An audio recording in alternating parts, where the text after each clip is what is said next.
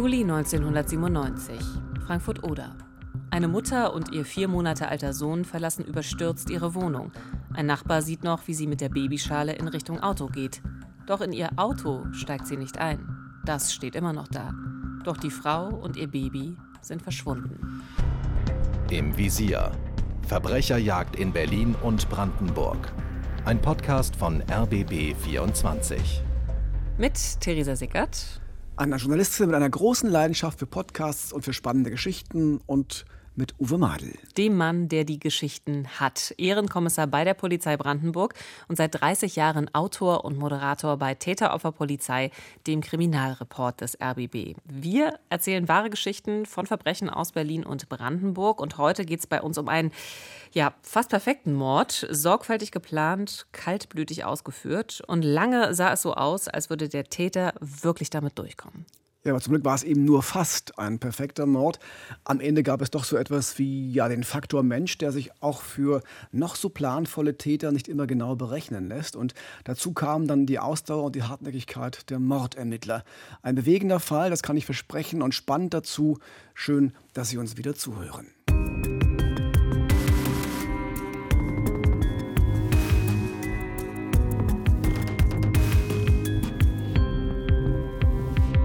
Der 1. Juli 1997 in Frankfurt an der Oder. Ein kühler Vormittag im Sommer, der Himmel ist bewölkt, auch etwas Regen ist angesagt. Eine junge Frau, 23 Jahre alt, verlässt kurz vor 10 Uhr ihre Wohnung im Erdgeschoss eines Mietshauses im Westen der Stadt. Sie hat ihre Handtasche dabei mit Papieren, dem Autoschlüssel und einer Trinkflasche für ihren kleinen Sohn, der ist gerade mal vier Monate alt. Ein munteres, aufgewecktes Baby. Den Kinderwagen lässt sie an diesem Morgen zu Hause stehen. Sie trägt den Jungen in einer Babyschale. Ein Nachbar hält ihr noch die Haustür auf und wünscht ihr einen guten Tag. Ihm fällt auf, dass die zierliche Frau mit dem Gewicht der Babyschale ganz schön zu kämpfen hat. Aber bald wird sie den Sitz ja ins Auto heben und dann ist die Schlepperei vorbei. Doch wann und wo sie in den Wagen steigt und ob überhaupt, das sieht der Mann nicht mehr. Was ab diesem Punkt geschieht, bleibt viele Jahre ein Rätsel. Denn Mutter und Kind sind seit diesem Vormittag verschwunden. Ja, dieser Nachbar ist offenbar der Mann, der Heike, so heißt die junge Frau, und ihren Sohn Göran zum letzten Mal gesehen hat.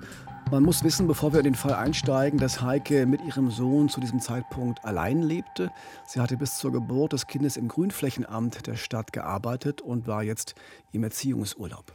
Und etwas anderes ist auch noch wichtig. Heike wurde im Wesentlichen von ihren Großeltern aufgezogen, weil ihre Mutter gesundheitlich dazu nicht in der Lage war. Und deshalb hatte sie eben auch ein sehr enges Verhältnis zu ihren Großeltern. Ja, was auch dazu geführt hat, dass Heike, nachdem sie schwanger geworden war und klar wurde, dass sie das Kind allein großziehen muss, dass sie dann zu ihren Großeltern ins Haus gezogen ist.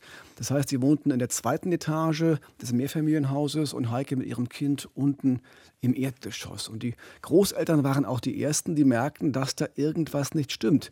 Wie uns Jürgen Sommer erzählt, der damals die Ermittlungen geleitet hat. Heike ist in den Mittagsstunden nicht zu ihren Großeltern in die Wohnung gekommen. Es war üblich, dass sie dort zum Mittagessen kommt. Die Großeltern haben daraufhin die Wohnung aufgesucht, haben festgestellt, sie hat die Wohnung offensichtlich überstürzt verlassen. Sie hatte nur die wichtigsten Utensilien mitgenommen. Die Großeltern waren in große Sorgen. Es war unüblich, sprach nicht für das äh, tägliche Verhalten ihrer Enkeltochter und sie haben deshalb bei der Polizei eine Vermisstenanzeige erstattet. Die Polizei nimmt diese Vermisstenanzeige sehr ernst, denn Heike galt als zuverlässig und hat den Großeltern immer Bescheid gesagt, wenn sie mal nicht zum Mittagessen kam oder die Wohnung für längere Zeit verlassen hat. Und jetzt war sie plötzlich verschwunden. Mit dem Baby, mit dem Autokindersitz und auch mit dem Schlüssel fürs Auto. Doch der Wagen, und das war das Ungewöhnliche, der stand noch dort, wo ihn Heike zuletzt abgestellt hatte. Ja, das klingt alles wirklich sehr merkwürdig. Das heißt, entweder ist Heike mit dem schweren Kindersitz weiter durch die Stadt gelaufen oder sie ist in ein anderes Auto gestiegen.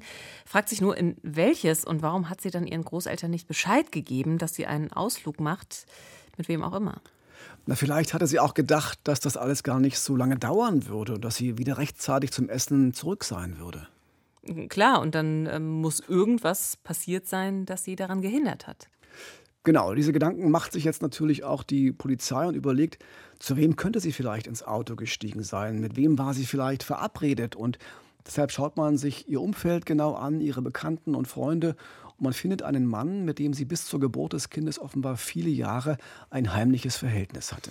Das war ein Kollege von ihr aus dem Grünflächenamt in Frankfurt oder ein äh, Friedhofsgärtner, 20 Jahre älter als sie, ein Familienvater in fester Beziehung. Es war also eine in Anführungszeichen verbotene Liebe und sie war damals gerade mal 19, als sie ihn kennengelernt hat und offensichtlich war sie sehr verliebt in ihn. Also das war sie ganz sicher. Sie ging auch fest davon aus, dass er sich von seiner Lebensgefährtin trennen würde und dass er sie recht bald heiraten würde. Aber offenbar wollte er etwas ganz anderes, wie eine Freundin von Heike erzählte. Er wollte von Heike eigentlich nur Sex. Was anderes wollte er von Heike nicht, ist meine Meinung. Weil öffentlich bekannt hat er sich nicht zu ihr. Es war ja, dass er sich nicht mit ihr gezeigt hat, immer nur heimliche Treffen oder dann ab und zu mal wieder gar nicht gemeldet. Dann kam er wieder mal einfach nach einer ganzen Weile vorbei. Also er hatte nach außen, also für Heike denke ich mal, Heike hat sich mehr erhofft davon. Aber er hatte nicht wirklich viel für Heike übrig. Ja, aber offenbar wollte Heike das nicht sehen oder nicht wahrhaben wollen. Ähm, diese heimliche Beziehung, die ging ja durchaus mehrere Jahre. Offenbar war sie da wirklich ziemlich gutgläubig unterwegs, vielleicht sogar ein Stück weit naiv und sie war ja auch noch sehr jung. Stimmt, das haben ihre Freunde auch so beschrieben, aber so ist das eben, wenn man sich mehr erhofft und bestimmte Dinge auch nicht sehen will. Und er hatte sie auch immer wieder belogen. Also er hat ihr gesagt, er wäre schon getrennt von der Lebensgefährtin, er hätte im Haus seinen ganz eigenen Bereich und er könnte nur nicht ausziehen, weil er so viel Geld ins Haus investiert hätte und das nicht verlieren wollte. Aber all das stimmte überhaupt nicht. Er hatte in seiner Familie auch nie irgendwelche Trennungsabsichten geäußert. Ja, und dann? Dann wurde Heike schwanger und das, äh, da muss man jetzt echt nicht lange rätseln, wer der Vater ist. Genau diese heimliche Affäre, dieser 20 Jahre ältere Friedhofsgärtner Klaus-Dieter W., so heißt der Mann. Und da der ja jetzt nicht allzu ernste Absichten mit Heike hatte, haben wir ja gerade schon erfahren, ist er jetzt auch nicht äh, sonderlich begeistert von diesen Neuigkeiten. Nee, ganz bestimmt nicht. Also er wollte das Kind nicht und er wollte auch auf keinen Fall die Vaterschaft anerkennen. Und er wollte auch nicht, dass Heike in irgendeiner Form öffentlich öffentlich darüber spricht. Er hat ja damals äh, gesagt und er hat auch von ihr verlangt, dass sie ihrer Familie, ihren Freunden und dem Jugendamt sagen soll, sie wisse nicht, wer der Vater ist. Also ich finde, das ist für eine schwangere Frau echt ganz schön hart und äh, es ist vor allen Dingen auch verantwortungslos von eben diesem Klaus Dieter. Und aus der Recherche wissen wir auch, dass Heike da aber auch nicht mitspielen wollte. Also sie hat darauf bestanden, dass er die Vaterschaft anerkennt und äh, auch für den Unterhalt des Kindes aufkommt. Und sie soll auch durchaus hartnäckig gewesen sein in dieser Sache. Also sie hat immer wieder Treffen organisiert, äh, ihn zur Rede gestellt. Also wohl auch so stark, dass er dann irgendwann genervt war. Ja, also er wollte diese Unterhaltszahlung auf jeden Fall vermeiden. Er hatte schon sechs Kinder aus zwei anderen Beziehungen, für die er zum Teil immer noch sorgen musste. Und er war auch deshalb immer knapp bei Kasse. Also sicherlich ist das eine finanzielle Belastung, keine Frage. Aber er kann sich ja trotzdem nicht einfach so aus der Verantwortung stehlen. Ne? Um ein Kind zu zeugen, braucht es ja nun mal eben zwei Menschen. Aber Klaus Dieter ist, ich nenne es jetzt mal da, kreativ. Ja, und er hatte, wie ich finde, wirklich eine, eine, irre Geschichte erfunden. Er sagt ihr, er habe eine furchtbare Diagnose bekommen. Er habe nämlich Lungenkrebs und er habe nicht mehr lange zu leben. Und wenn Heike die Vaterschaft weiter geheim halte, dann würde er eine Lebensversicherung zugunsten des Kindes abschließen und dann, dann wäre der Junge nach seinem Tod abgesichert. Und das würde ja nicht mehr lange dauern, er müsste ja bald sterben. Also ich finde, das ist schon mal total abgebrüht, sich überhaupt so eine Story zu überlegen. Ähm, und es ist auch der Hammer dahingehend, weil er sie ja einfach wirklich manipulieren wollte. Und es war wohl so, dass Heike zunächst sogar darauf eingehen wollte. Also sie hat diesen Mann ja sehr geliebt, sie hat ihm vertraut und erst als sie dann mit ihrer Oma und auch einer Freundin darüber gesprochen hat, da wachte sie so ein Stück weit auf und hat den Deal dann auch abgelehnt und von ihm verlangt, dass er nun endlich die Vaterschaft anerkennen soll. Also Heike hatte irgendwie immer noch darauf gehofft, glaube ich, dass er sich doch für sie und das Kind entscheiden könnte. Und nur deshalb hatte sie überhaupt diesen Deal in Erwägung gezogen. Aber als er sie dann rund um diesen Geburtstermin und vor allem in den Wochen nach der Entbindung sitzen ließ und sich überhaupt nicht mehr kümmerte und die Vaterschaft auch weiter leugnete, da hat sie auch emotional mit ihm gebrochen. Sie hat dann das Jugendamt informiert und sich dann einen Rechtsbeistand gesucht, wie ihre Freundin erzählt. Das war so, dass Heike einen Rechtsanwalt mit beauftragen musste, der ihre Interessen oder die Interessen des Kindes vertritt, dass die Vaterschaft anerkannt wird. Ja, und als der Brief kam, 14 Tage später, war Heike dann verschwunden gewesen. Kann das Zufall sein?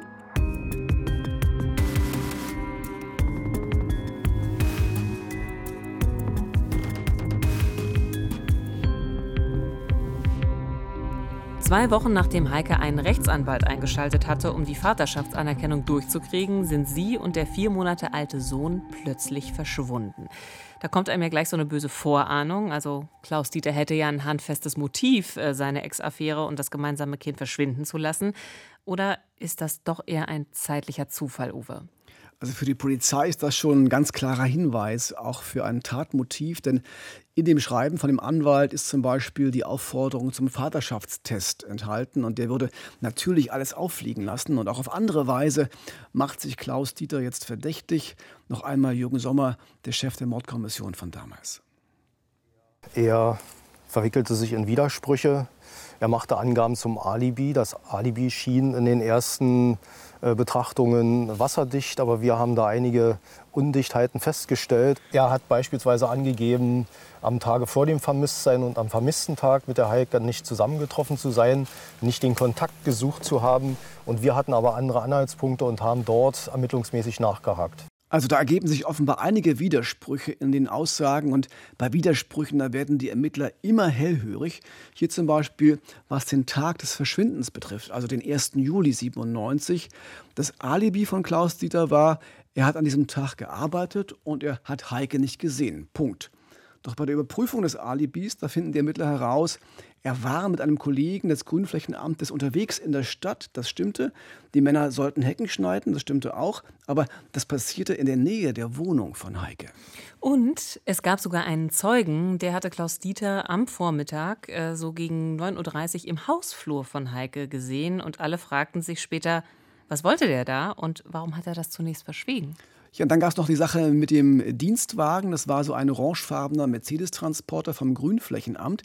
Der hatte an diesem Tag laut Fahrtenbuch etwa 30 Kilometer mehr auf dem Tacho als es für die normalen Arbeitswege eigentlich notwendig gewesen wäre. Ja, und auch das war natürlich merkwürdig, wenn nicht sogar verdächtig. Und dann sagte der Kollege, mit dem er unterwegs war, noch aus, dass es da so ein Zeitfenster gegeben hätte von äh, fast zwei Stunden, in dem er eben nicht direkt mit Klaus Dieter gearbeitet hätte, sondern er war an einer anderen Stelle circa einen Kilometer entfernt. Ja, da kam jetzt äh, aus Sicht der Ermittler eins zum anderen und deshalb schauen sich die Kriminaltechniker den Diensttransporter ganz genau an. Vielleicht ist ja Heike mit ihrem Sohn im Kindersitz in dieses Auto eingestiegen. Waren Mutter und Sohn wirklich im Wagen? Und wenn ja, wohin sind sie gebracht worden? Das waren die wichtigen Fragen. Und Michael Halbach, auch ein wichtiger Ermittler in diesem Fall, erklärt uns, was damals unternommen wurde. Das Fahrzeug wurde konkret dahingehend untersucht, dass die Gegenstände, die sich am äh, Bord des Fahrzeugs befunden haben, untersucht wurden. Konkret nach Fingerabdruckspuren, Blutspuren, Faserspuren, die im Zusammenhang stehen könnten mit der Verschwundenen oder dem Kleinkind. Es fanden Untersuchungen statt am Landeskriminalamt Brandenburg, die aber leider keinen Erfolg brachten, wo kein Zusammenhang mit der Verschwundenen hergestellt werden konnte. Das hieß also damals, äh, der Fall liegt ja schon 25 Jahre jetzt zurück, äh, die Ermittler finden keine Spuren, äh, die beweisen können, dass Heike und ihr Sohn in diesem Dienstwagen waren. Und das wiederum bedeutet, Klaus Dieter konnte nichts nachgewiesen werden, aber er blieb weiterhin verdächtig. Ja, dann passte eben weiter auch ganz vieles. Also erstens, er hatte ein Motiv. Es gab viele aus dem Umfeld von Heike, die bezeugen konnten, dass er keinen Unterhalt zahlen wollte und dass er sie auch schon mal bedroht hatte. Dann hatte er Heike am Tag ihres Verschwindens eben doch getroffen, obwohl er es vorher verneint hatte. Und es gab dieses Zeitfenster von knapp zwei Stunden, in dem der Kollege von Klaus Dieter außer Sichtweite war. Es wurde also weiter ermittelt und es kamen noch weitere Indizien dazu und das reichte dann für einen Haftbefehl fünf Monate nach dem Verschwinden von Heike und ihrem Sohn. Ja, den Haftbefehl gab es ganz konkret im Dezember 97. Klaus-Dieter W. hatte inzwischen noch versucht, Zeugen zu beeinflussen, um sein Alibi zu stärken. Die Ermittler, die hofften jetzt auf weitere Indizien und Spuren, die wollte man bei der Durchsuchung seiner Wohnung finden und anderer Räumlichkeiten, aber da war nichts, da fand sich nichts. Das hat die Mordkommission damals mächtig frustriert. Ja, nach sieben Tagen äh, wurde der Tatverdächtig letztendlich wieder der, äh, aus der Haft entlassen. Die erbrachten Ergebnisse der Durchsuchung der Wohnung äh, und andere durchgeführte Maßnahmen konnten nicht beitragen äh, zu klären, wo die Vermisste verblieben ist, beziehungsweise ob es einen Zusammenhang gibt mit einem möglichen Tötungsverbrechen. Also auch nach dieser Woche im Gefängnis fehlte von Heike und ihrem kleinen Sohn Göran jede Spur. Der verdächtige Klaus-Dieter B. war wieder ein freier Mann und erzählte überall laut und deutlich, dass er mit dem Verschwinden seiner Ex-Geliebten und des Jungen überhaupt nichts zu tun habe. Sieben Jahre geht das so und sieben Jahre kommen die Ermittlungen nicht voran. Heike und Göran bleiben verschwunden. Doch dann, Anfang 2005, geschieht etwas, was der Mordkommission und der Familie und den Freunden von Heike wieder Hoffnung gibt.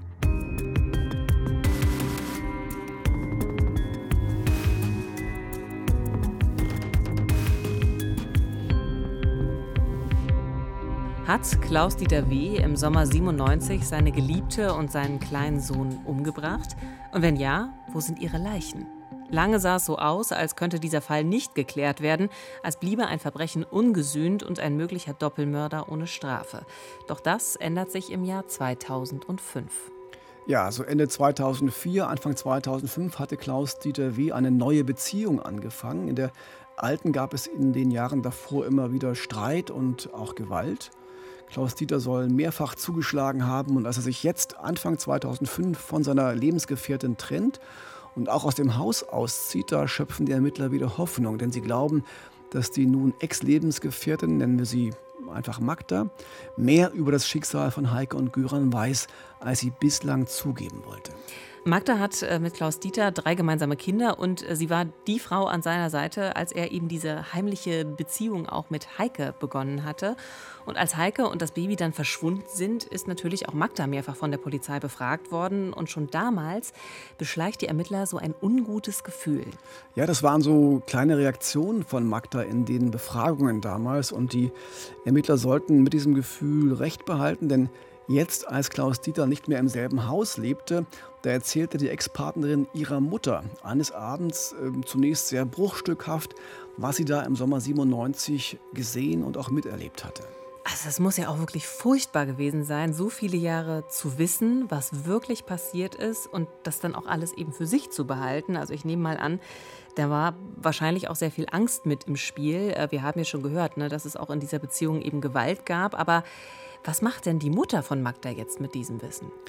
Die Mutter wendet sich an einen pensionierten Polizisten aus der Nachbarschaft, den kennt sie ganz gut und der wiederum knüpft Kontakt zur Mordkommission in Frankfurt-Oder. Wir haben an dieser Stelle nochmal eingehakt und haben Kontakt aufgenommen und haben versucht, das Vertrauen der Zeugin zu gewinnen, was uns auch gelungen ist. Und äh, sie hat dann Stück für Stück äh, mit uns aussagemäßig zu dieser Sache, zu dieser Aufklärung beigetragen.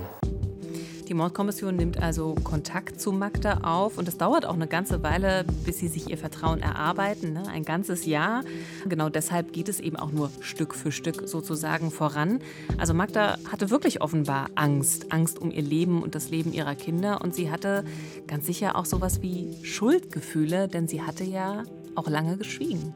Das war vermutlich so, aber die Ermittler, die mit ihr zu tun haben, die bleiben behutsam und so nach und nach vertraut Magda der Polizei und auch der eigenen Kraft. Und dann fährt sie mit den Ermittlern zu einem Waldstück bei Lossow, direkt an der Oder. Das liegt so zehn Kilometer vom Zentrum Frankfurts entfernt. Ein Naturschutzgebiet mit vielen Eichen und Schlehenbüschen. Und dort zeigt sie im Sommer 2005 auf eine Stelle, an der sie acht Jahre zuvor schon einmal gestanden hat. Sie selbst ist am 1. Juli 97 mit ihren Lebensgefährten hier rausgefahren und sie sollte am Parkplatz auf ihn warten. Sie ist hinterhergegangen und hat beobachtet, wie er hier Grabungen im Waldgebiet vorgenommen hat. Also das ist heftig, äh, denn damit ist jetzt offenbar klar, dass Heiko und Göran nicht mehr am Leben sind, dass Klaus Dieter tatsächlich seine Ex-Geliebte und das gemeinsame Kind umgebracht hat. Und es ist auch schockierend, dass diese Frau, Magda, selbst dabei war, als er ihre Leichen vergraben hat. Ja, so erzählte sie das zumindest. Und äh, wie gesagt, von Vernehmung zu Vernehmung immer ein bisschen mehr. Und es dauerte dann bis zum November 2005, als sie zum ersten Mal genau berichtet, was da am 1. Juli 97 abgelaufen ist und wie sie das damals alles wahrgenommen hat. Wir versuchen das jetzt mal aus Ihrer Sicht zu rekonstruieren. Also das sind Aussagen, die am Ende dann auch in den äh, Gerichtsunterlagen zu finden sind. Es ist also der 1. Juli, ein Dienstag, der Tag, an dem Heike mit ihrem Baby am Vormittag verschwindet. Genau, aber davon weiß Magda zu diesem Zeitpunkt äh, noch nichts. Klaus-Dieter B. holt sie am Nachmittag dieses 1. Juli mit seinem Privatauto von der Arbeit ab. Dann fahren die beiden nach Lossow in die Nähe dieses Wäldchens äh, zum Grundstück einer befreundeten Familie. Die ist gerade im Urlaub und deshalb kümmern sich Klaus-Dieter und Magda um den Garten und auch um den Hund der Freunde. Und als sie dann auf dem Grundstück sind, entdeckt Magda im Kofferraum des Autos einen Spaten. Der war ihr am Abend zuvor auch schon aufgefallen. Und sie fragt ihren Lebensgefährten, warum er jetzt immer halt einen Spaten dabei hat. Und jetzt, völlig unerwartet, gesteht er ihr, also na fast, die ganze Geschichte, von der sie bislang noch nicht mal was geahnt hat und von der Klaus Dieter eigentlich wollte, dass sie sie nie erfährt.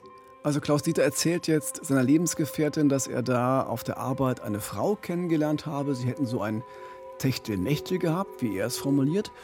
Und dann sei er sie nicht mehr losgeworden. Und sie hätte ihn genervt. Und heute Vormittag, da hat er ihr was vor den Kopf gehauen. So hat er es gesagt. Und jetzt läge die Frau da eben im Wald. Und von dem Baby erzählt er nichts. Also das muss ein totaler Schock gewesen sein für Magda. Also erstmal überhaupt zu erfahren, mein Partner hatte eine Affäre und das ist ja nur das eine, ne? aber er hat diese Frau auch umgebracht. Also das ist ja nochmal eine ganz andere Dimension. Also auf jeden Fall. Und sie hat das auch zunächst überhaupt nicht verstanden, was er da gesagt hat. Aber er machte sie dadurch, und das wahrscheinlich ganz bewusst, zur Mitwisserin. Und jeden Impuls von ihr, die Polizei zu rufen, hat er sofort mit der Drohung unterbunden, dass sie jetzt selber mit drin stecke. Er sagte, die Polizei würde sie beide verhaften und dann kämen ihre Kinder ins Heim. Also schon ganz schön psycho und da merkt man eben auch wieder so diese manipulative Art, die er ja auch offensichtlich bei Heike schon äh, versucht hat. Aber Magda lässt sich offenbar davon einschüchtern und steigt jetzt mit ins Auto und dann fahren sie zu diesem Waldstück, in dem die Leichen liegen und die noch vergraben werden müssen. Magda soll am Auto mit dem Hund warten, quasi auch als Tarnung für das äh, parkende Auto da am Waldesrand. Und Klaus Dieter vergräbt derweil die Leichen im Wald. Also ich kriege da schon total Gänsehaut, wenn ich nur daran denke, an diese Situation, weil das ist so gruselig. Aber offenbar war es eben genau so. So hat es Magda den Polizisten erzählt. Und äh, von Göran, von dem Baby, habe sie damals noch gar nichts gewusst. Das habe sie erst später erfahren, als in der Zeitung über das Verschwinden von Mutter und Kind berichtet wurde. Da merkte sie, da muss ja noch was gewesen sein, das Baby nämlich. Das ist also die Geschichte, die Magda der Polizei erzählt. Und die Polizei glaubt ihren Aussagen. Und diese Aussagen geben dem Fall auch neuen Schwung. Der Fall könnte nämlich tatsächlich bald aufgeklärt werden. Aber der Beweis für ihre Schilderung, der fehlt, denn noch sind die Leichen ja nicht gefunden. Es gibt auch kein Geständnis von Klaus Dieter. Und noch weiß man nicht, wann genau und wie er seine Ex-Geliebte Heike und das gemeinsame Kind umgebracht hat. Deshalb setzt die Polizei dann im Frühjahr 2006 auf einen Überraschungseffekt.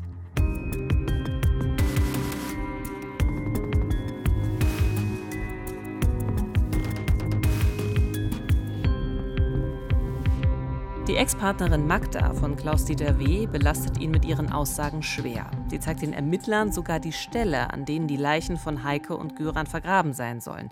Am 26. April 2006 wird Klaus Dieter wieder festgenommen und gleich zum Waldstück nach Lossow gebracht. Genau, und hier stehen dann schon die ersten Bagger bereit für Suchgrabungen und dort trifft Klaus Dieter auf Magda, die von der Polizei dazugebeten wurde und die Ermittler hoffen, dass er jetzt in dieser für ihn völlig überraschenden Situation, auch Konfrontation mit Magda, dann doch auspackt. Wie sich die Situation hier vor Ort darstellte, äh, mit der ganzen Technik und mit der Ex-Lebensgefährtin, hätte man davon ausgehen können, dass er was sagt, dass er was zeigt. Aber er blieb eiskalt in der Situation. Ja, das heißt nun, die genaue Stelle, wo man gezielt suchen könnte, bleibt unklar.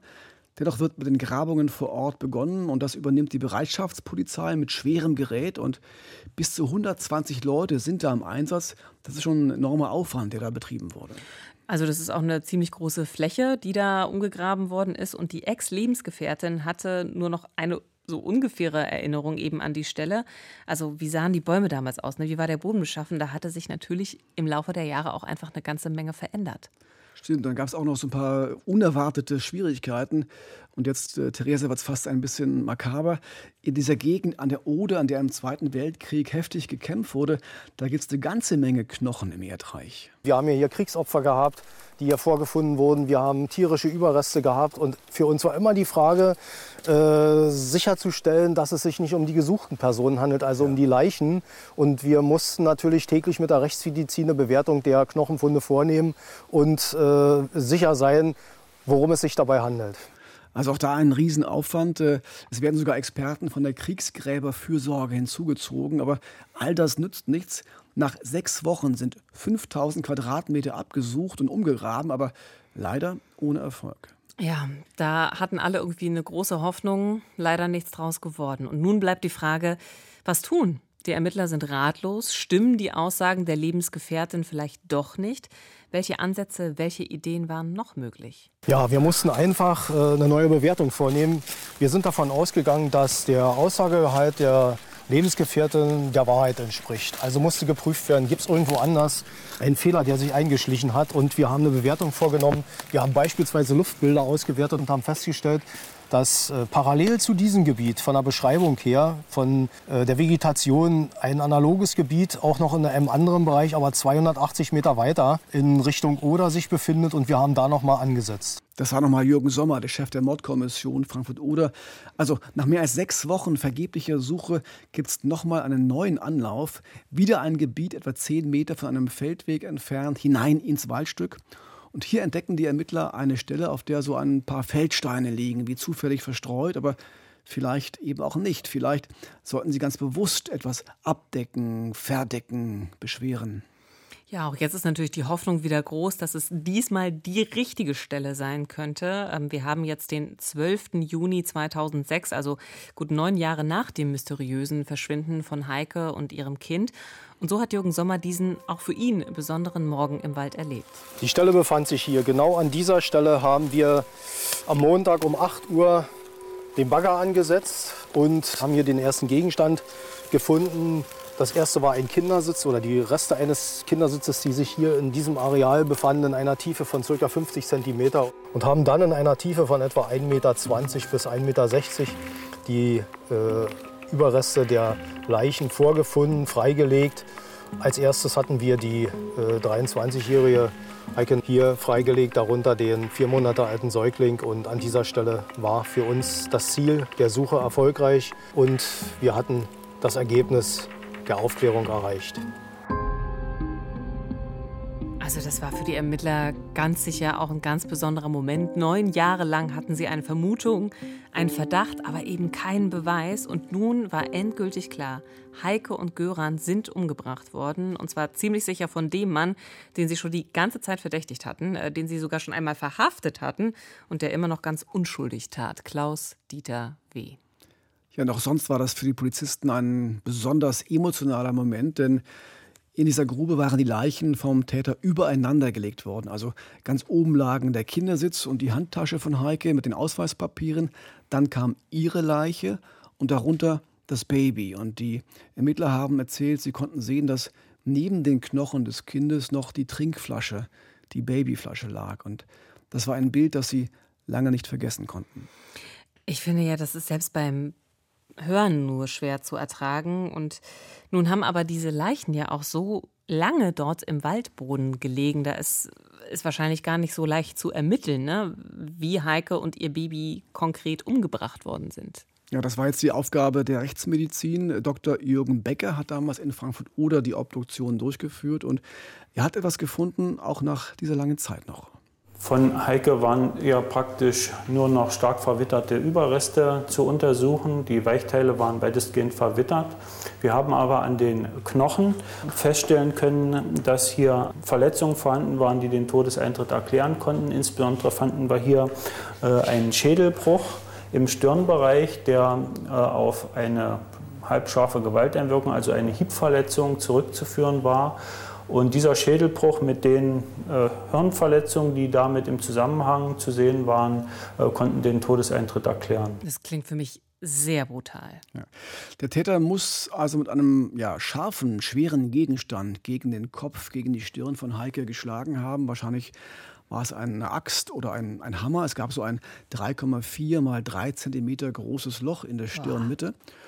Und wie das Kind umgebracht wurde, konnte nicht mehr ermittelt werden. Von der Babyleiche waren nur noch Knochenfragmente übrig, weil das Skelett in dem Alter zum größten Teil aus Knorpel besteht und innerhalb von neun Jahren fast vollständig verwittert. Also da war nicht mehr viel übrig, aber vermutlich wurde der Junge erschlagen oder erdrosselt. Wie kann man ein so hilfloses Kind, ein vier Monate altes Baby, so brutal ermorden. Also und die Mutter ja noch dazu. Also das ist wirklich, wirklich schlimm. Da kann man nichts hinzufügen. Also das war auch die Frage vor Gericht später, Warum und wie konnte der Mann dann so handeln, so brutal, so empathielos, so skrupellos? Die Leichen sind also gefunden. Inzwischen weiß die Polizei auch, dass Klaus-Dieter W. wirklich der Vater des kleinen Göran ist, denn bereits 1998, ein Jahr nach dem Verschwinden von Mutter und Sohn, gab es ein Gerichtsverfahren, bei dem es um den Unterhaltsanspruch des kleinen Jungen ging. Der war zwar verschwunden, aber das Verfahren wurde dennoch damals durchgeführt. Es gab einen DNA-Test und siehe da, in diesem Verfahren hatte Klaus Dieter die Vaterschaft äh, problemlos anerkannt. Ja, aber das nur, weil ihm wohl damals schon klar war, dass er diesen Unterhalt ja niemals zu zahlen brauchte. Er hatte ja selbst auf brutale Art und Weise dafür gesorgt. Beobachter von damals beschreiben Klaus Dieter auch als sehr entspannt in diesem Prozess. Doch kann ihm diesmal auch wirklich nachgewiesen werden, dass er seine Ex-Geliebte und seinen Sohn umgebracht hat?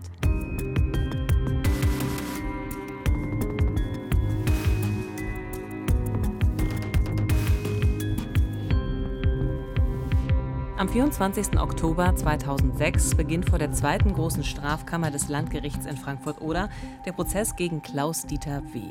Er ist zu diesem Zeitpunkt 52 Jahre alt und was immer ihm auch in der Verhandlung vorgeworfen wird, er schweigt. Und das bis zum Ende des Prozesses nur ganz am Schluss. Da sagte er im Gerichtssaal, dass er unschuldig sei. Wörtlich hat er das so formuliert, ich darf das mal zitieren. Mir tut furchtbar leid, was passiert ist, aber ich habe damit nichts zu tun. Das war offenbar auch die Strategie seiner Verteidigung, Zweifel zu sehen und auch andere Verdächtige ins Spiel zu bringen. Zum Beispiel Magda, also seine Ex-Lebensgefährtin, die die Polizei ja zu diesem Waldstück bei Losso geführt hatte, in dem dann auch die Leichen gefunden wurden. Wir hören mal Matthias Schöneburg, den Verteidiger des Angeklagten. Rein theoretisch kommen natürlich auch andere Personen in Betracht, die die Straftat begangen haben können. Ja, also wenn jemand sich bei der Polizei meldet und angebliches Täterwissen und jemanden belastet, dann ergibt sich daraus schon zwangsläufig auch äh, eine Möglichkeit, dass die Person das ja auch selber gewesen sein kann. Ja, das war tatsächlich ein wichtiger Punkt äh, vor Gericht. Wie glaubwürdig sind die Aussagen der Ex-Lebensgefährtin? Wollte sie sich vielleicht an Klaus-Dieter W. nach der Trennung rächen und ihm etwas in die Schuhe schieben, was er gar nicht getan hatte? War sie vielleicht sogar selbst die Täterin und wollte sich die Nebenbuhlerin samt Kind vom Hals schaffen? Zumindest die Verteidigung hat das unterschwellig immer wieder auch so formuliert im Prozess. Und ein Gericht muss natürlich sowas auch ernst nehmen und auf solche Argumente eingehen und auch begründen, wem es am Ende eben glaubt und wem nicht. Da sind oft eben kleine Details in den Aussagen sehr wichtig, oft erst einmal nebensächlich erscheinende Dinge, die man äh, sich bei so einer Lügengeschichte nie ausdenken würde, also sogenannte Realkennzeichen und auch der Eindruck, ob da jemand mit seiner Aussage wirklich Rachegedanken hat oder nicht. Ja, und all das sprach am Ende für die Glaubwürdigkeit äh, von Magda, der Lebensgefährtin. Sie hatte ja ihre Aussagen bei der Polizei immer erst nach und nach gemacht, so ganz bruchstückhaft. Die Polizei musste sie quasi drängen. Und dann gab es ähm, auch drei, ja, ganz fast banale Punkte, die dafür sprachen, dass sie mit der Tat nichts zu tun haben konnte. Erstens, sie konnte selbst nicht Auto fahren, also hätte sie Heike und Göran gar nicht transportieren können. Zweitens, sie wusste vor dem Tattag überhaupt nichts von der Affäre ihres Partners und dem Kind. Und drittens, sie wusste deshalb auch gar nicht, wo Heike wohnte. Also das Gericht glaubt dem, was Magda in der Verhandlung erzählt. Fassen wir nochmal zusammen, wie der genaue Tathergang war. Also, weil allein das schon zeigt, wie genau und wie perfide dieser Doppelmord geplant war. Alles begann schon vor dem Tag des Verschwindens von Heike und ihrem Baby. Da ist Klaus-Dieter W. am Abend bereits nach Losso gefahren, auf das Grundstück des befreundeten Ehepaares, um zu gießen und den Hund zu füttern. Magda war mit dabei und auf einmal sagte er zu ihr, ich fahre noch mal kurz weg, ich muss noch was erledigen. Was Magda nicht wusste, er fuhr in Richtung Oder zu diesem Waldstück im Kofferraum einen Spaten und begann dort im Wald eine Grube auszuheben. 1,40 Meter tief, 1,20 Meter lang und 1 Meter breit.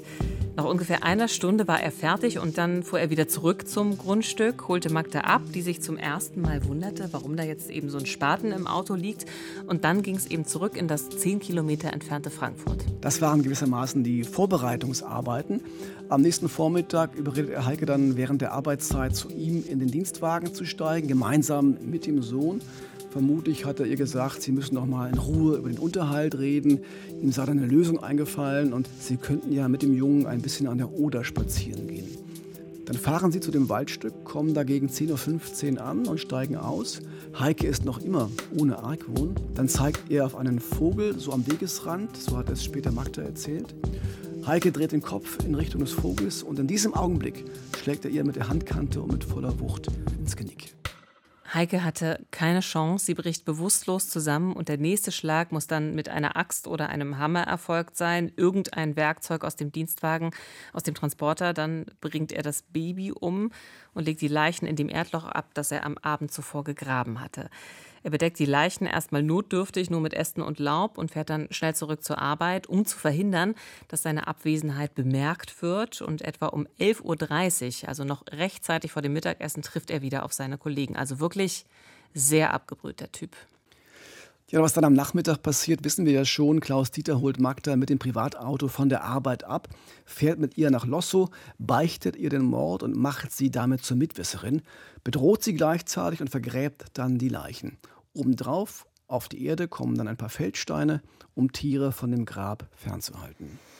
Viele Jahre bleibt dieser Ablauf, bleibt dieser Tathergang ein Geheimnis. Ein Geheimnis, das nur zwei Menschen teilen. Der Täter Klaus Dieter und Magda, seine Lebensgefährtin, die von ihm nach und nach immer mehr Details über diese grausame Tat erfährt und schweigt.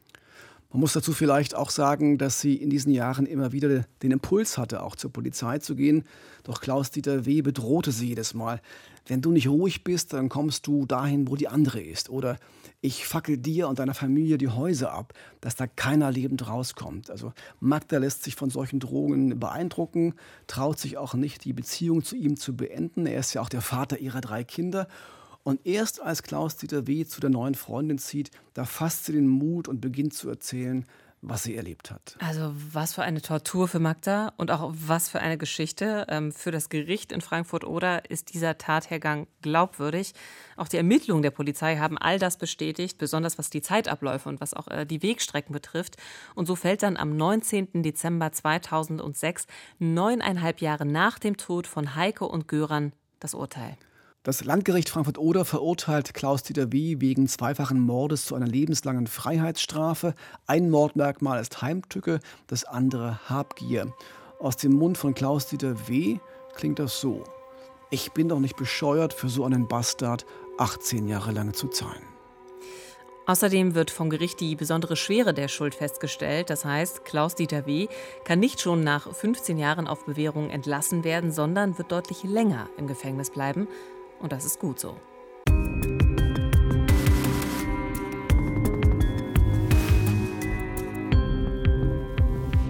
Vielen Dank fürs Zuhören. Das war die letzte Folge aus unserer mittlerweile vierten Staffel. Im Herbst geht es dann weiter mit neuen Fällen. Und äh, falls ihr bis dahin noch mehr Lust habt auf True Crime, dann empfehlen wir euch sehr den Podcast Die Spur der Täter, produziert vom Mitteldeutschen Rundfunk. Die aktuelle Folge führt nach Leipzig. Dort streift nachts ein einsamer und eher unauffälliger Mann durch die Straßen und Bars. Ein Mann auf der Suche nach Frauen. Frauen, die er umbringen und zerstückeln wird.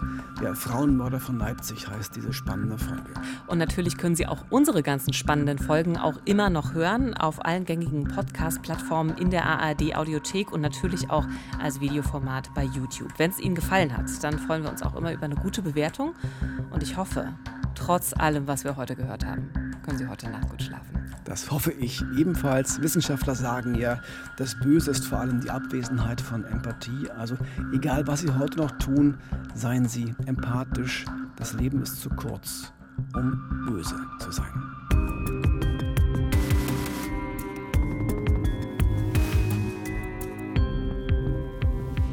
Im Visier. Verbrecherjagd in Berlin und Brandenburg ist eine Produktion des RBB. Moderation und Manuskript Theresa Sickert und Uwe Madel. Projektleitung Nina Siegers. Redaktion Silke Lessmann. Im Visier. Verbrecherjagd in Berlin und Brandenburg. Ein Podcast von RBB 24.